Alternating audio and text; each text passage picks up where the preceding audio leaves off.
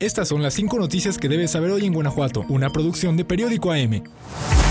Algunos policías que han sido asesinados en Guanajuato han tenido vínculos con grupos criminales, afirmó este lunes Carlos Amarripa Aguirre, fiscal general de Guanajuato. Fue durante el evento por el aniversario 111 del Ejército Mexicano, celebrado en la sede de la onceava región militar de Irapuato, donde el fiscal dio esas declaraciones. Sin embargo, señaló también que en muchos de los casos los ataques contra elementos de policía municipal y tránsito son a causa del buen trabajo que realizan. Samarripa aseguró que sí ha habido detenciones por los homicidios de elementos policíacos, y al menos se ha capturado a dos células criminales implicadas en en hechos en el municipio de Celaya en los últimos 10 días. El jueves 15 de febrero, la fiscalía informó de la detención de cinco integrantes de una célula que operaban en la zona Laja Bajío, a la que vinculó a varios hechos delictivos y el asesinato de un conductor de transporte público. Y el 8 de febrero anunció la captura de otros seis presuntos delincuentes que operaban en la zona de San Miguel de Allende, cuatro de los cuales se sospecha están involucrados en la ejecución de dos menores en una barbería el pasado 25 de enero, aunque en ninguno de los casos se mencionó la detención de algún sospechoso por matar policías. Por su parte, el gobierno del Estado difiere de las declaraciones hechas por el fiscal Samarripa, pues al solicitar una postura al titular de la Coordinación General de Comunicación Social en Gobierno del Estado, este refirió que el gobernador ha declarado que desde su análisis en la mayoría de los casos es a causa del combate del crimen.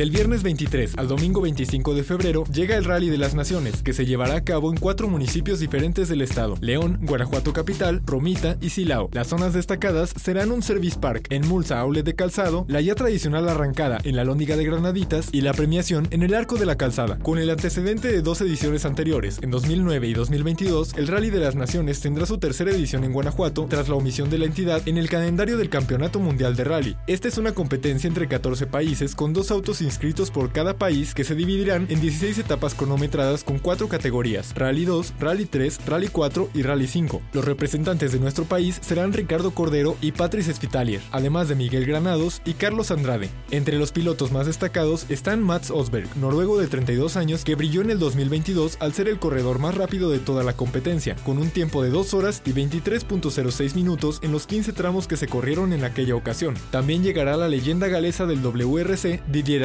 Que cuenta con 20 victorias, 53 podios y un campeonato en 1994.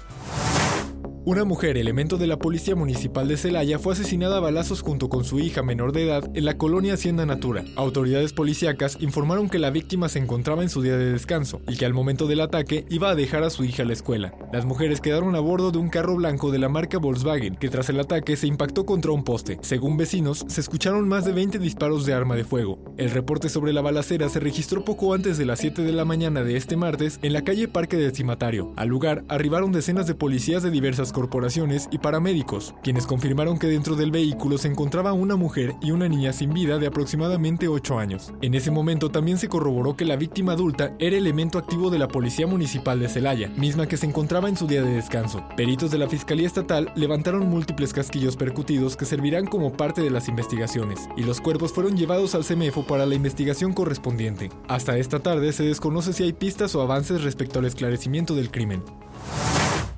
Por fin se dio a conocer el nombre del artista sorpresa que se presentará en la Feria de las Fresas 2024. Se trata de la banda estadounidense Imagine Dragons. Fuentes cercanas al gobierno municipal de Irapuato y la empresa organizadora de la feria revelaron a AM que el artista sorpresa que se presentará en el Teatro del Pueblo el próximo 29 de marzo son los intérpretes de éxitos como Demons, Believer y Thunder. El anuncio oficial se daría a conocer este martes 20 de febrero a través de la página de Facebook de la feria por la alcaldesa de Irapuato Lorena Alfaro García y el gobernador Diego Sinué. Sin embargo, dos horas después de que AM diera a conocer que la agrupación se presentará en Irapuato, el gobernador confirmó la noticia en sus redes sociales. Hasta el momento se desconoce cómo será la dinámica para conseguir entradas para el concierto, si será la misma de acceso gratuito o se entregarán boletos para poder acudir al espectáculo de la agrupación estadounidense. Caifanes, Manuel Turizo, Drake Bell, Carlos Rivera y Santa Fe Clan son otros de los artistas que integran el cartel del Teatro del Pueblo en la Feria de las Fresas 2024, que se realizará del 15 al 31 de marzo en las instalaciones del Inforum de Irapuato.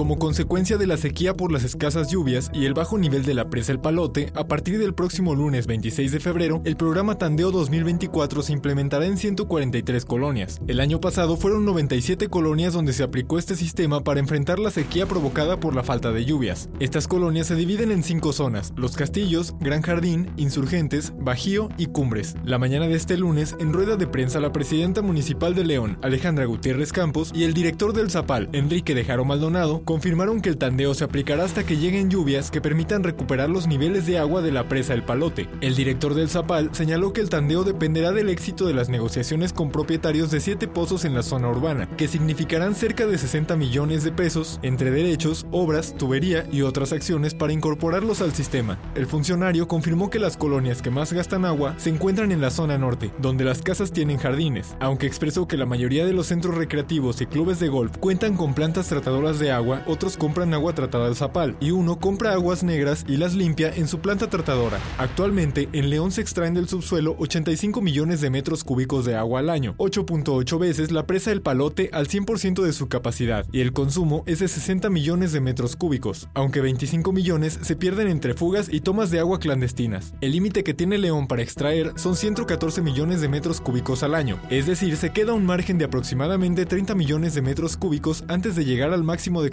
Sin embargo, el directivo confirmó que al momento no existe ningún estudio que permita establecer cuánta agua hay en el subsuelo de León para determinar cuánta hay disponible y en qué cantidad.